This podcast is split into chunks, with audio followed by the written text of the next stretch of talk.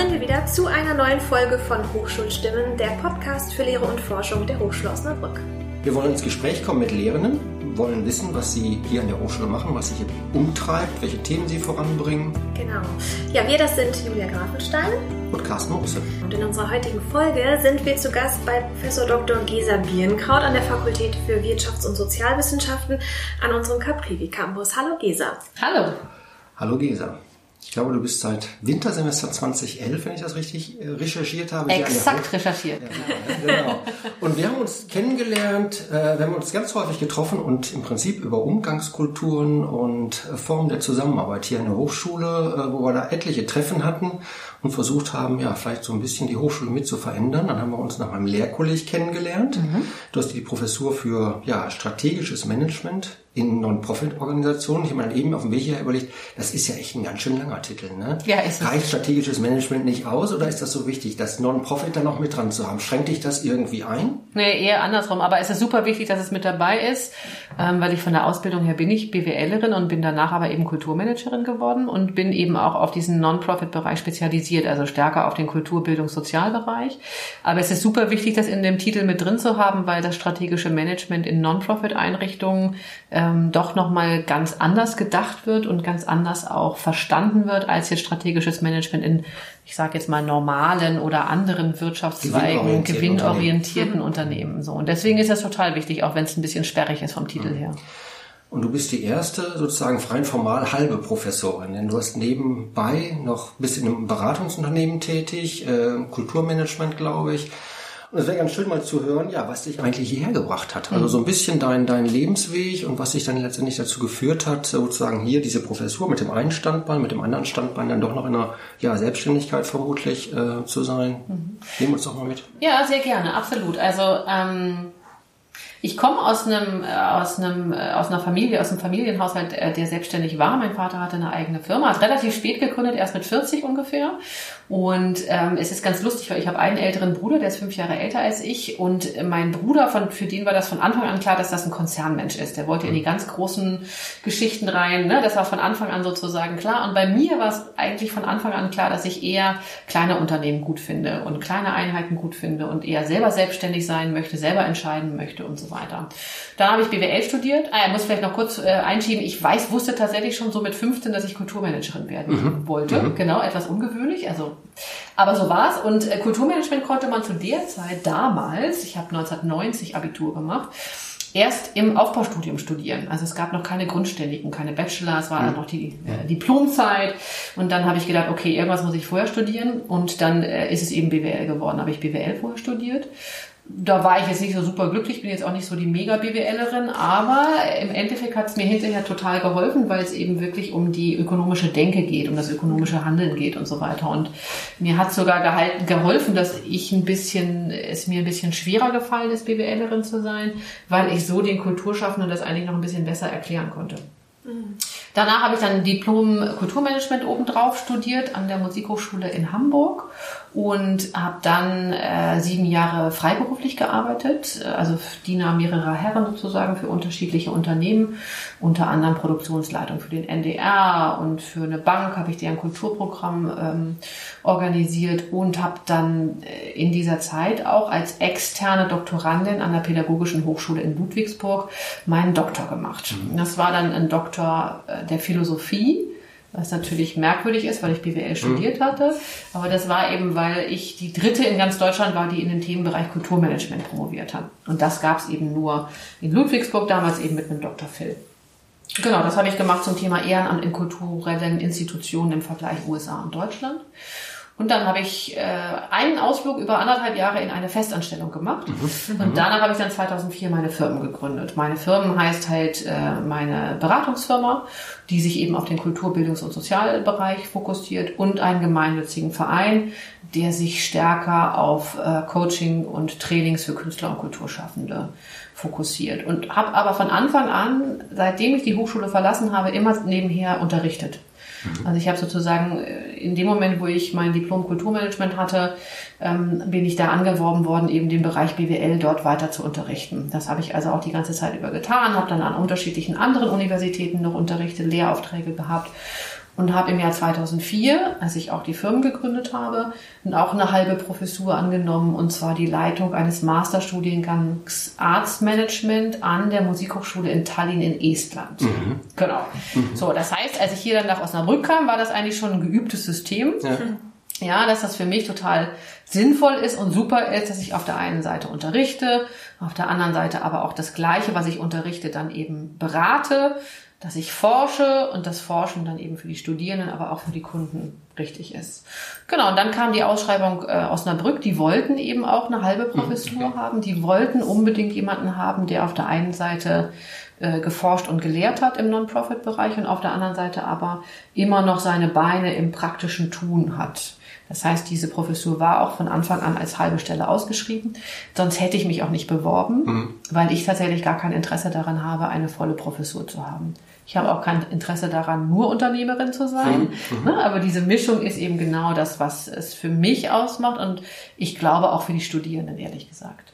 Du musst unbedingt nochmal erzählen, Estland, ich hatte das vorhin schon gelesen, das ist ja jetzt irgendwie ein ungewöhnliches Land, wo nicht jeder ist. Wie kommt man auf Estland? Und das hast war, du da auch gelebt?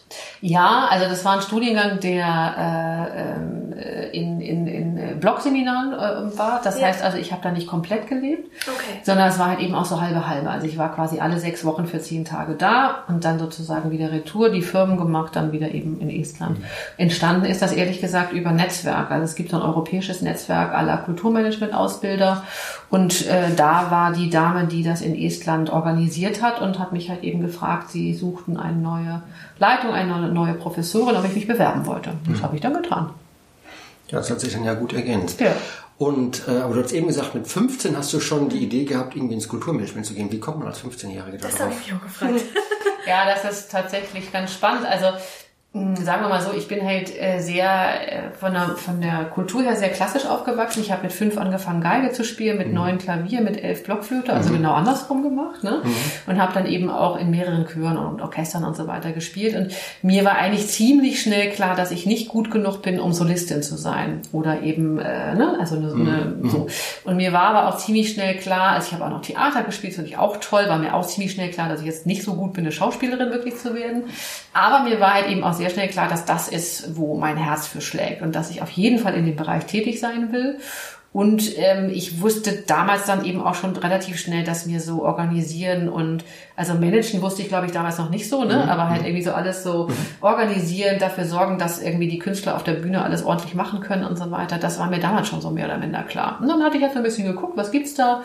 Dann muss man dazu sagen, eine Freundin meiner Mutter ähm, hat halt an der Musikhochschule unterrichtet. Äh, das heißt, die hat dann erzählt, ja, da gibt es so einen Studiengang Kulturmanagement und so. Mhm. Und so ist das dann quasi eben okay. entstanden. Okay. Ja. Mhm. In einem Interview mit dir stand, du wolltest mal Musiktherapeutin für Tiere werden. Stimmt ja, das? Das stimmt. Das, das war, war, dann vor 15. Ja, das war tatsächlich halt irgendwie so mit 14, 15. Und diese Freundin von meiner Mutter, die eben an der Musikhochschule äh, arbeitete, die hat mir dann einen Termin mit dem Präsidenten der Musikhochschule ähm, ermöglicht, wo ich dann tatsächlich mit 14, 15 hingegangen bin und dem von meiner Erzie Idee erzählt hat, dass es doch super wäre, wenn wir Musiktherapie für Tiere machen würden. Fand er auch, also so hatte das Gefühl, er würde mich einigermaßen ernst nehmen und meinte dann, das wäre eine tolle Idee und so. Ich sollte da auf jeden Fall mal weiter dran rumdenken. Mhm. Ähm, und daraus sind dann aber, und hat dann eben auch nochmal gesagt, ja, aber es gibt ja auch noch andere Möglichkeiten und so. Und daraus sind dann eben auch so diese Gedanken zum Kulturmanagement entstanden. Okay. Ja, und offensichtlich bist du heute glücklich mit deiner Entscheidung. Total. Aber es schließt sich auch so ein bisschen der Kreis, weil mein erstes richtig langes Praktikum, als ich Kulturmanagement studiert habe, war, dass ich den Weltkongress Musiktherapie in Hamburg dann mit organisiert habe. Also insofern war die Affinität schon da. Sehr gut, sehr gut. Nun haben wir ja auch einige Anknüpfungspunkte hier. Also zumindest in dem Bereich Musik, Physiotherapie haben wir ja einiges hier bei euch in der Fakultät. Ja. Äh, genau. Ähm, Praktizierst du das denn heute noch sozusagen, das Musizieren und machst mit Tieren noch irgendwas neben deiner Managementtätigkeit? also musizieren tue ich nach wie vor, aber mhm. das Thema Musiktherapie ist tatsächlich ja, äh, okay. eher in, okay. in, in Vergessenheit ja, geraten. Ja. Nun ist ja gerade so diese Kombination sozusagen auf der einen Seite ein Standbein, äh, ich sag mal im realen Leben, ja, außerhalb der Hochschule, dann äh, mit der Lehrtätigkeit, das kann man ja eigentlich auch wunderbar miteinander verknüpfen. Integrierst du da deine Studierende irgendwie in Projekte oder hältst du das strikt getrennt? Ich hatte mich neulich mal mit jemandem unterhalten, der hat gesagt, nee, das trenne ich ganz strikt. Wie handhabst du das? Das mache ich ganz ähnlich. Also ich mhm. habe äh, eine ganz klare Devise, dass ich auch in Osnabrück keine Aufträge annehme. Mhm.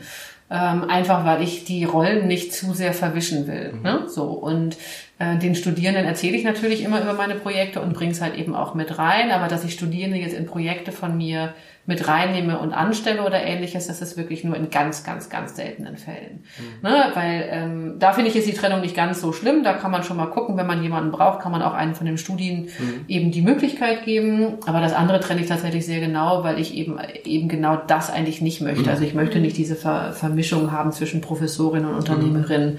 Welche Rolle habe ich denn eigentlich, wenn ich hier in Osnabrück unterwegs bin? Vielleicht ganz kurz einmal, deine, ähm, deine Firma hast du nicht in Osnabrück, in Hamburg? Nee, die habe ich in ich, Hamburg. Ne? Dementsprechend kann ich das halt eben auch ganz gut sozusagen halt irgendwie räumlich trennen. Ja. Und natürlich, wenn sowas ist wie, ich habe jetzt gerade eine OECD-Untersuchung hier für Osnabrück, für die Stadt Osnabrück mit der OECD zusammen gemacht, das mache ich natürlich, weil das, das bin ich als Wissenschaftlerin und Forscherin. Ne? Mhm. Das bin ich eben nicht als Unternehmensberaterin, sondern da haben sie mich als Professorin dazugeholt, als regionale Expertin. Mhm. Sowas mache mhm. ich, aber ich würde eben hier keine Aufträge in dem Sinne mhm. annehmen. Mhm. Und die Studierenden, ich weiß jetzt gar nicht, in welchen Studiengängen sind die eingeschrieben? Ist das ein spezieller Bereich in dem allgemeinen betriebswirtschaftlichen ja. Studium oder ist das ein spezielles Studium? Für nee, das ist ein spezielles Studium. Das ist auch tatsächlich so ein bisschen der Luxus, in dem ich mich auch befinde. Ähm, das handelt sich um den Master Management in Non-Profit-Organisationen und der Luxus ist, dass ich mit meiner halben Professur wirklich ausschließlich in diesem Master mhm. unterrichte. Mhm. Ab und an gibt's mal so Ausreißer mit irgendwelchen Projekten, aber vom Prinzip begleite ich die wirklich die gesamten vier Semester, bin in jedem Semester mit einer Vorlesung vertreten. Ähm, das sind 25 Studierende äh, plus minus sozusagen. Das heißt also, ich kann da eben auch eine richtige Beziehung aufbauen. Die können das halt eben auch mit mir und ich sehe eben auch so ein bisschen, wie die über die Semester sich eben weiterentwickeln. Und das ist schon ein ganz großer Luxus, äh, ne? Mhm. vor allen Dingen, weil dieser Studiengang wirklich ähm, aus durchweg aus Studierenden besteht, die schon sehr genau wissen, was sie wollen, die mhm. ganz klare intrinsische Motivation haben ne, und die auch wirklich ein, ein hohes Interesse daran haben, äh, Wissen zu generieren, aber eben auch Dinge zu machen. Mhm. Es gibt noch eine weitere Besonderheit zwischen uns beiden. Du bist nämlich die einzige Kollegin, mit der ich bislang in einer Lehrveranstaltung hospitiert habe. Ah, ich weiß nicht, ob du dich erinnerst. Natürlich. Wie war das für dich, dass sozusagen auf einmal so ein anderer Kollege da sitzt und mir irgendwie zukommt? Ich finde das super. Also ich finde das super. Ich mache das auch bei anderen gerne. Ich mhm. finde das schade, dass wir das an der Hochschule Osnabrück noch nicht so äh, stark äh, äh ja als Kulturelement sozusagen mhm. äh, mit drin haben.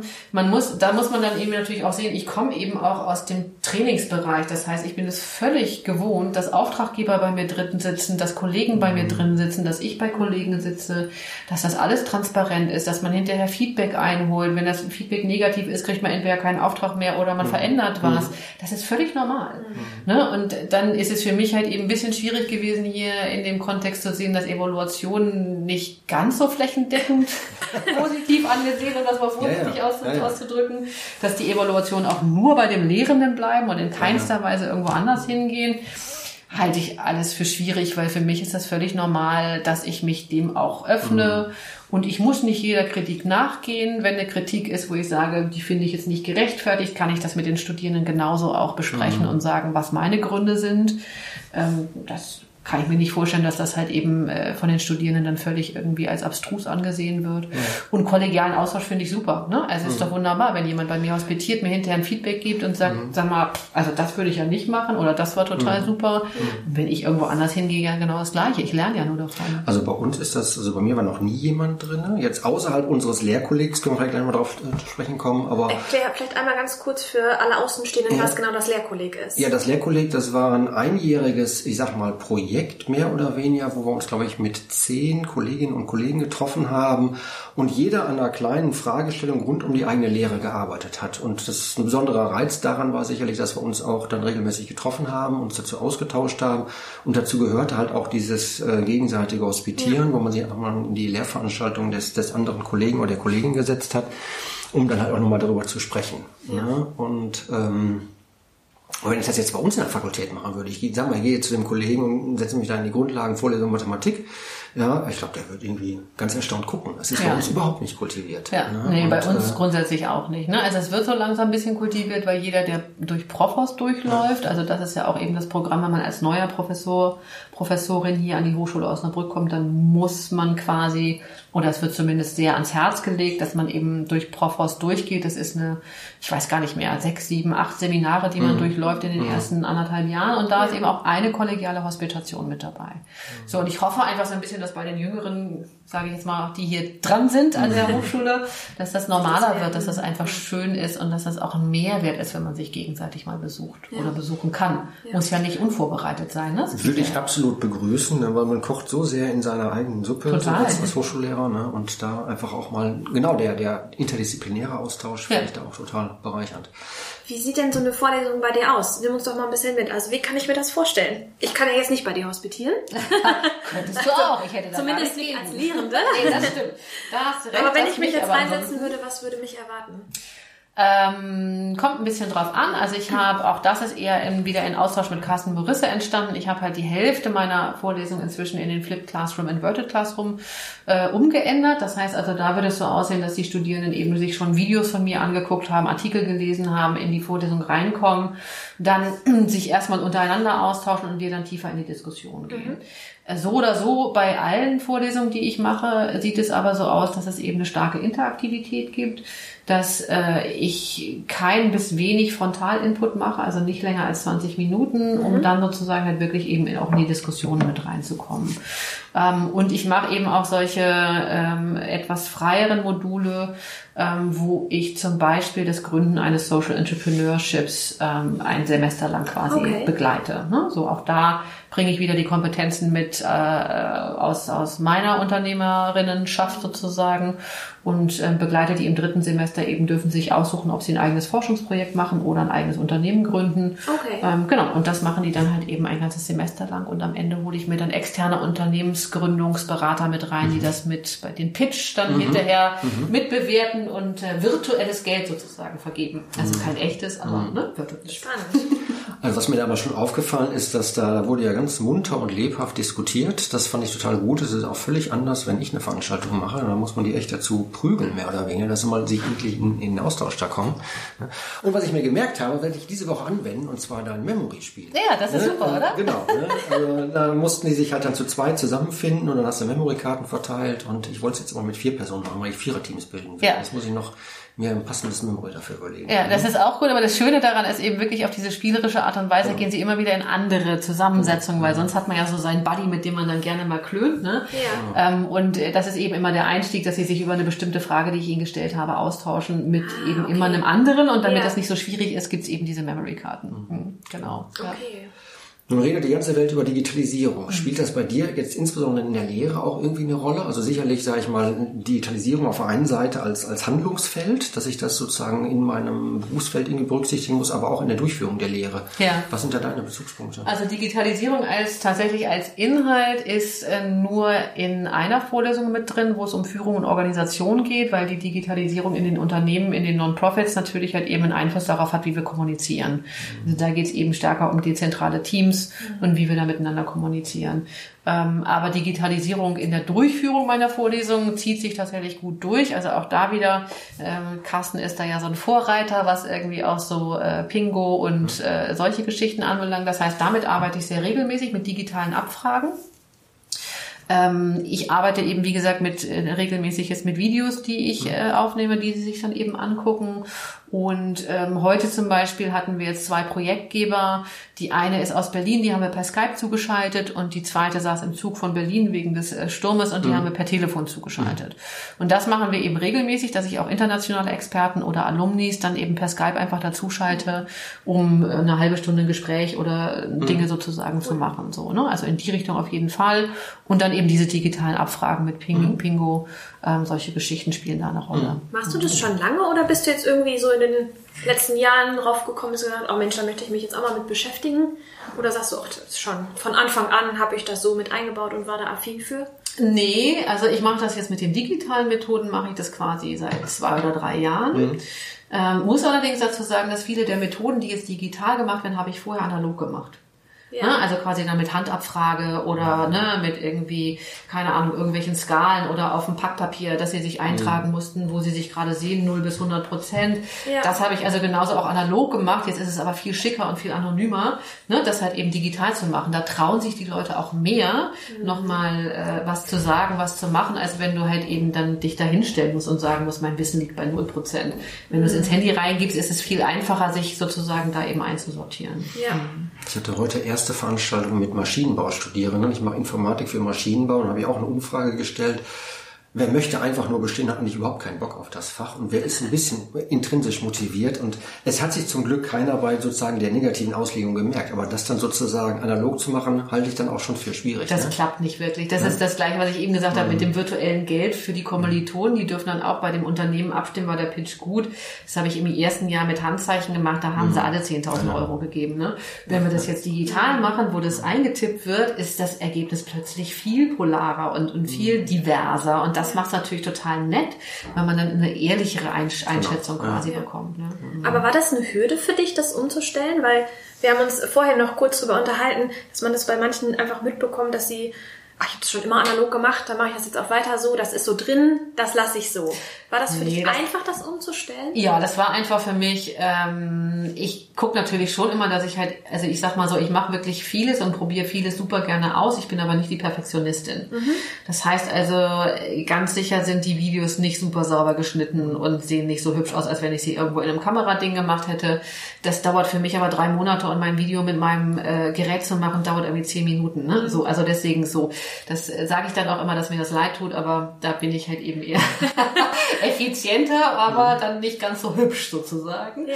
Ähm, genau, nee, und insofern alles, was einfach umzusetzen ist, fällt ja. mir nicht, nicht schwer. Okay. Mhm. Wenn es was ist, wo eine Methode mega komplex wäre, hätte ich wahrscheinlich schon mhm. irgendwie Probleme damit, weil ich dann immer überlege, okay, wie viel Zeit muss ich einsetzen, ja. damit ich dann auch wirklich was rausbekomme. Und wenn ich merke, es ist eine Methode, die für die Studierenden mega komplex ist, ist genau das Gleiche.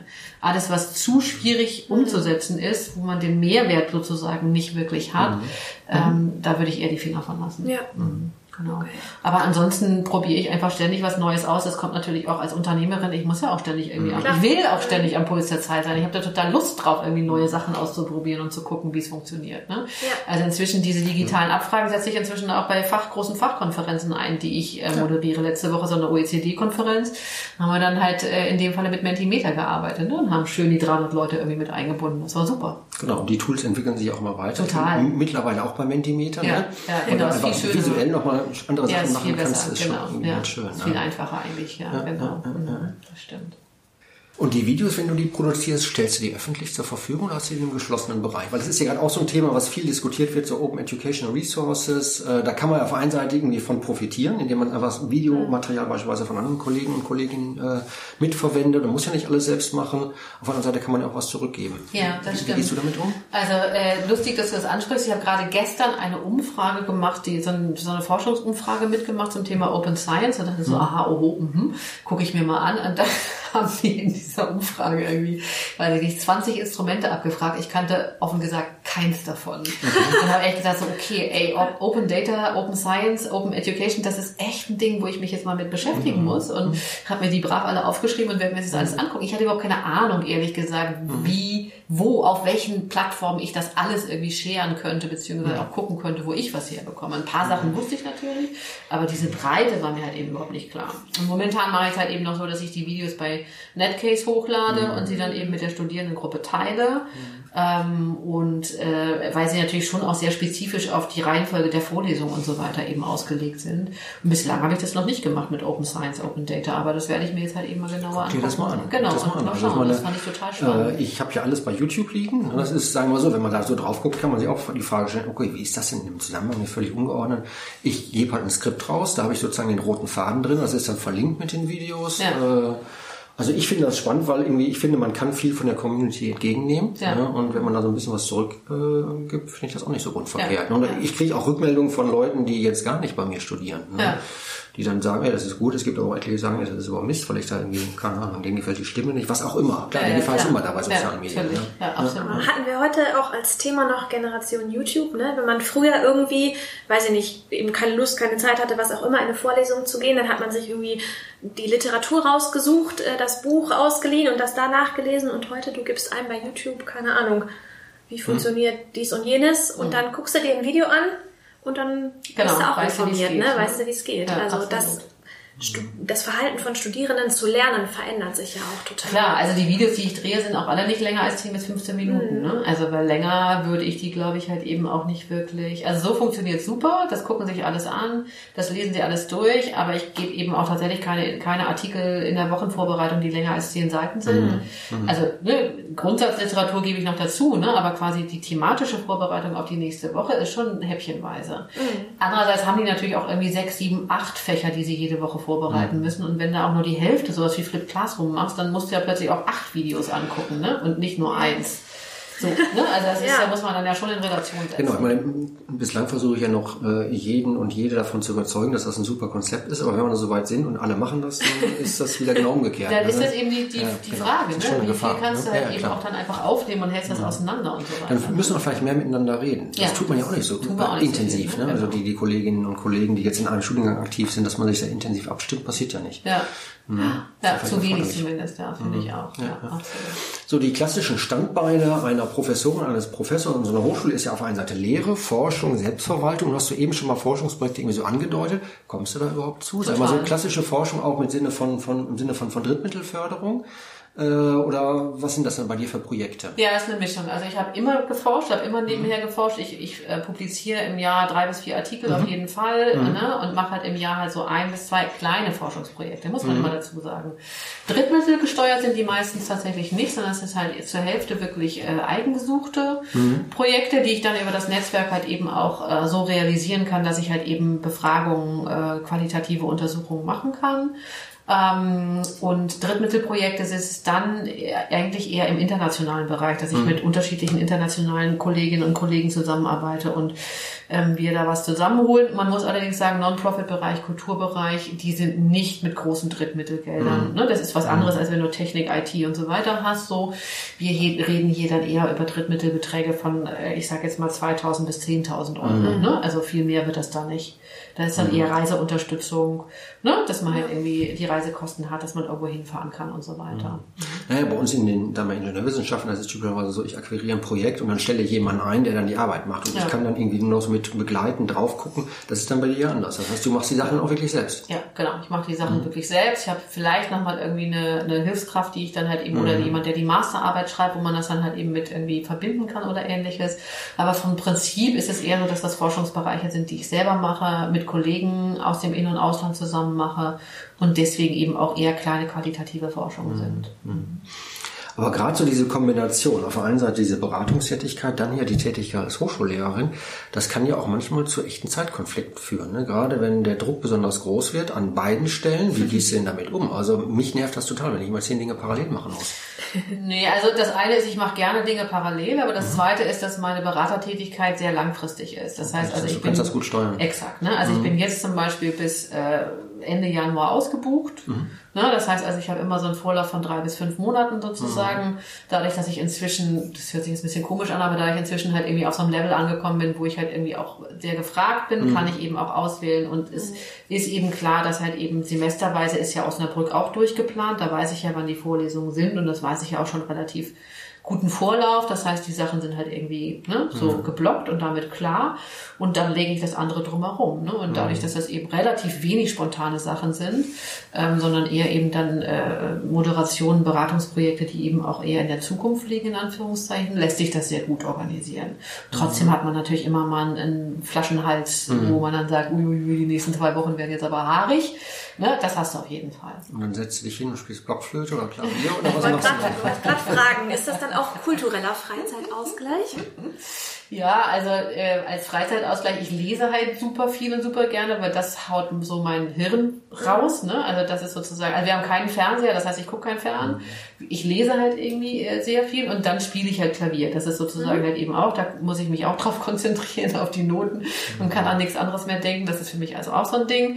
Und ähm, wir waren ja auch relativ lange eben auch in diesem Projekt, was auch eben auch Mindful Leadership, Achtsamkeit in der Lehre ist. Ich meditiere eben auch seit Jahren schon mhm. nicht jetzt irgendwie Stunden lang, ne? aber eben so kleine Meditationseinheiten bringt mir halt eben auch viel.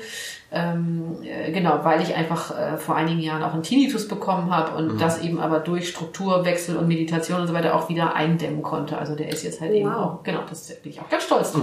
Mhm. Richtig gut. Das habe ich auch ja. noch nicht gehört, dass man den tatsächlich... Doch, hat funktioniert. Und er ist aber auch so ein cooles Frühwarnsystem geworden. Wenn ich jetzt mal wieder zu viel mache, dann fängt ja. er an rumzupiepen und dann sage ich, ach so, ja, richtig. Ne, und dann weiß ich, ich muss halt wieder weniger machen, sonst bleibt er natürlich. Ja. Mhm. Gutes Frühwarnsystem. Das ist, ja, das ist eigentlich genau. gar nicht schlecht, oder? Nee, stimmt. Erst habe ich gedacht, was für ein blöder Tinnitus. Ja. Inzwischen denke ich eigentlich ganz cool, weil es halt echt so ein Frühwarnsystem ja. Und wenn du dann mal hier in der Gegend bist äh, und dann nochmal Ausgleich äh, brauchst, ich war gerade am Wochenende zu einer neuen Ausstellungseröffnung im Böckstiegel-Museum in ja, Werther, wo ich ja auch deinen Namen schon gesehen Ganz habe in der genau. Vorbereitung. Absolut. Der, der ehrenamtlich dort tätigen, ja. jetzt sollte jetzt zu sehen Zeichnungen von relativ namhaften Künstlern, Kollwitz, Nolde, Böckstiegel, Stenner, war ganz schön. War ja, das ist schön, ne? Das also, macht halt dann irgendwie auch echt Spaß, ja. Das ja, finde ich auch. Genau. Das stimmt. Ehrenamt ist auch so, da habe ich gelesen, ein Schwerpunkt von dir, Absolut, oder? genau. Ehrenamtsmanagement ist quasi das, wie gesagt, worüber ich promoviert habe und das ja. ist mir halt eben auch treu geblieben, das Thema. Und äh, ja, genau, das, da mache ich halt irgendwie auch relativ viel. Mhm. Was bedeutet Ehrenamt für dich? Warum hat das für dich so einen hohen Stellenwert? Ehrenamt ist für mich äh, alles sozusagen, was man über die sozialen Gepflogenheiten sowieso hinaus macht. Also wenn du jetzt mit deiner Tante eben einkaufen gehst, dann ist das kein Ehrenamt, sondern das ist familiäre Verpflichtung. Aber letzten Endes ist es eben die, die, die gemeinsame Verantwortung für unsere Gesellschaft und für die Werte, die wir in der Gesellschaft wichtig finden und für die Themen, die wir in der Gesellschaft wichtig finden. So, und deswegen finde ich, ist das halt eben schon ein sehr wichtiger Aspekt, egal ob man das jetzt als operatives Ehrenamt macht, wo man halt Flyer mitverteilt oder irgendwas, oder ob man es eben auch ähm, als Vorstand in einem Verein macht, also als mhm. Vorstandstätigkeit oder ähnliches macht. Genau. Ja. Und es gibt einem ja auch ganz viel, ne, ich. gibt einem viel zurück und ja. man lernt halt eben auch ständig wieder was, äh, was dazu. Also ich bin inzwischen, im Moment bin ich halt eben in den letzten Jahren stärker auf der Vorstandsebene eben äh, ehrenamtlich tätig in. Kuratorien, Stiftungsvorsitzenden und so weiter. Und ähm, das hat natürlich auch viel mit Verantwortung zu tun, aber man lernt da eben total viel. Ne? Also ich bin ja. bei so einem Kindertagesstättenbetreiber national, das finde ich total spannend. Da bin ich bei so einem soziokulturellen Zentrum, bei einer anderen Hochschule im Kuratorium. Also das ist schon alles sehr spannend, was man da dann eben auch immer noch mal wieder mitbekommt. Mhm. Dann haben wir so als dritte Säule diese akademische Selbstverwaltung. Mhm. Ist da noch Zeit für?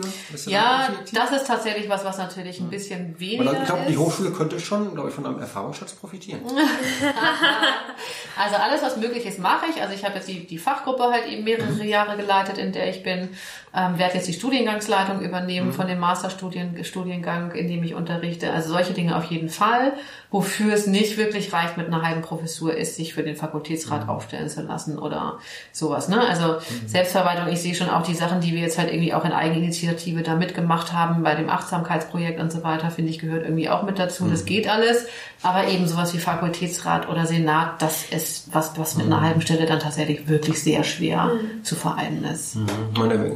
Kann man ja hier auch mal sagen, wir haben ja damals uns auf den Weg gemacht zu sagen, okay, auch wenn wir echt viel Zeit in unsere Lehre investieren, da auch mal so eine Deputatsermäßigung äh, zu beantragen. Ja, da war das Präsidium noch so ein bisschen ähm, zurückhaltend an der Stelle, aber ich glaube schon, äh, da müssen wir uns auch irgendwie den, auf den Weg machen, da, dass man sich einfach ständig mit seiner eigenen Lehre beschäftigt. Eigentlich sagt man, okay, das ist eigentlich originäre Aufgabe, aber es passiert ja nicht wirklich. Ne? Nee, wir haben natürlich auch keine Monitoring oder Verbesserungszirkel oder mhm. ähnliches, wo das auch, äh, wo das auch mal mhm. abgefragt wird, verändert ihr eure Lehre mal, wie lange habt ihr das jetzt schon und so, ne?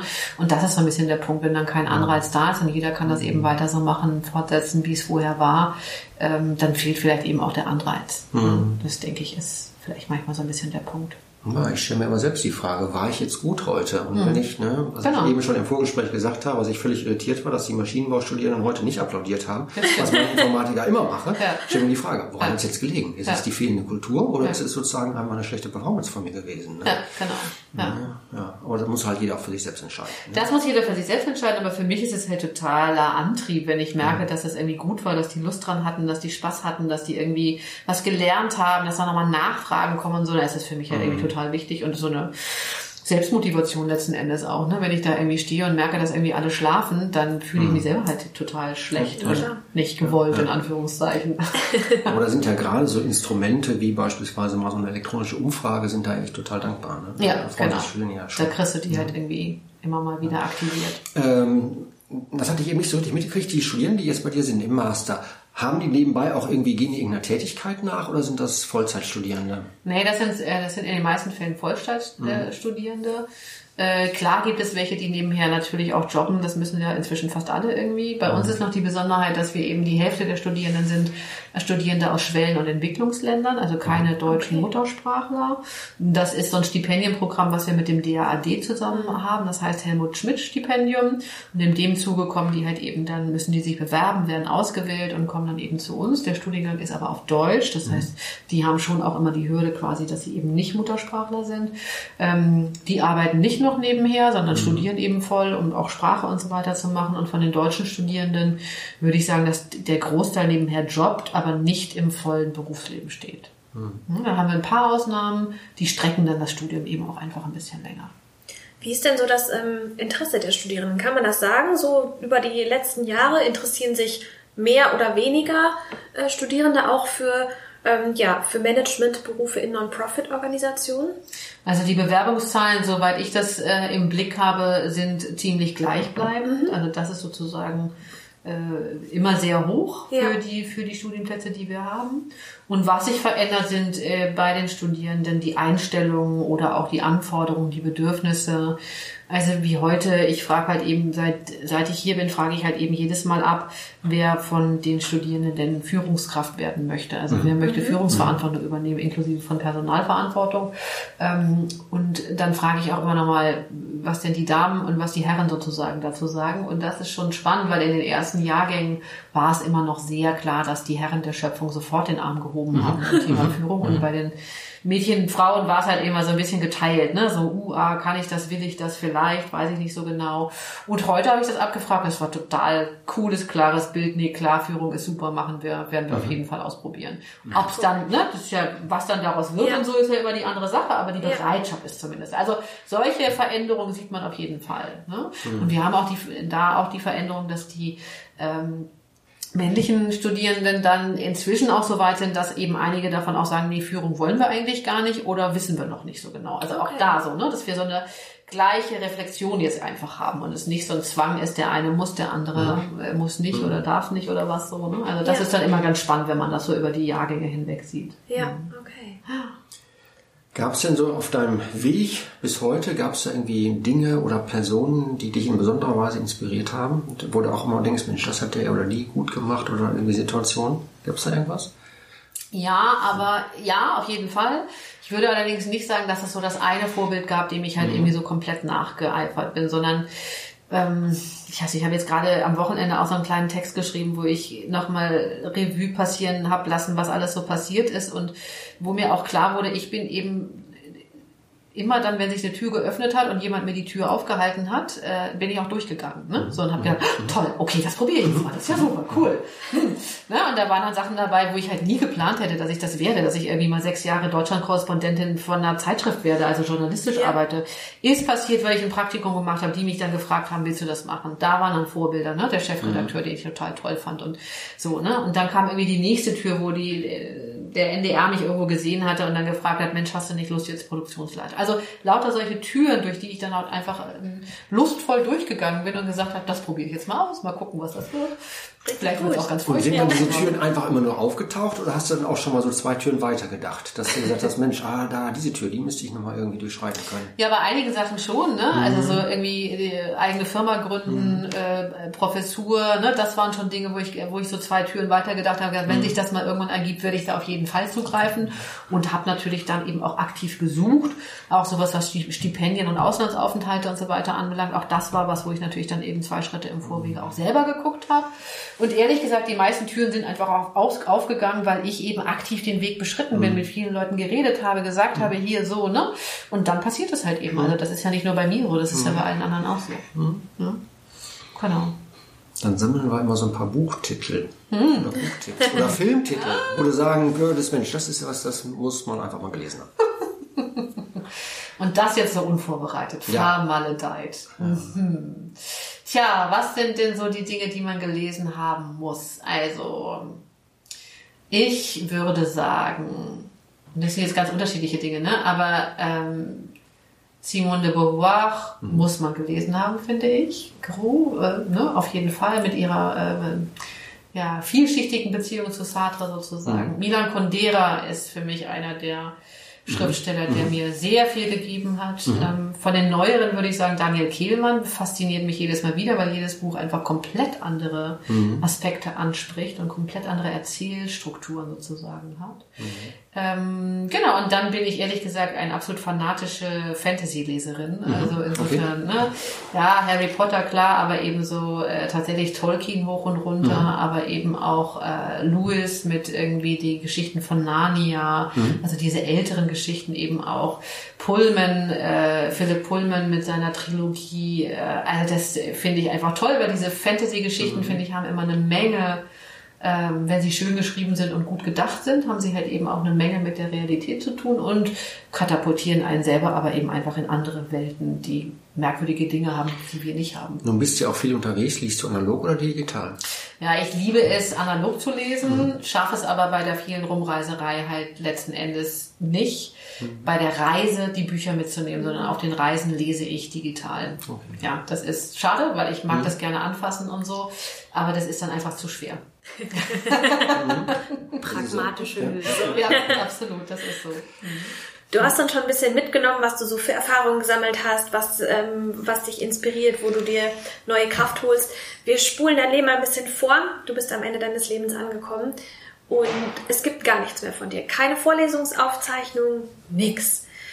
Nur noch ein äh, analoges Blatt Papier und einen Stift gebe ich dir und du hast die Möglichkeit, bevor du von dieser Welt gehst, nochmal drei Dinge aufzuschreiben, ähm, ja, die du der Welt mitgeben möchtest. Was würdest du aufschreiben? Was würde ich aufschreiben? Sei immer neugierig und nutze jede Chance, die sich bietet. Finde deine eigene Zufriedenheit mit dir selbst und deiner Umwelt. Und finde deine Ausgeglichenheit mit Familie und den familiären Glaubenssätzen, die einem automatisch mitgegeben werden. Wunderbar, vielen Sehr Dank. weise Worte. Dem ist nichts mehr hinzuzufügen, Würde ich auch oder? sagen. Ja, ganz herzlichen Dank Sehr für das gerne. nette Gespräch. Hat mich gefreut. Ja, uns auch. Vielen Dank, dass wir hier sein durften. Danke.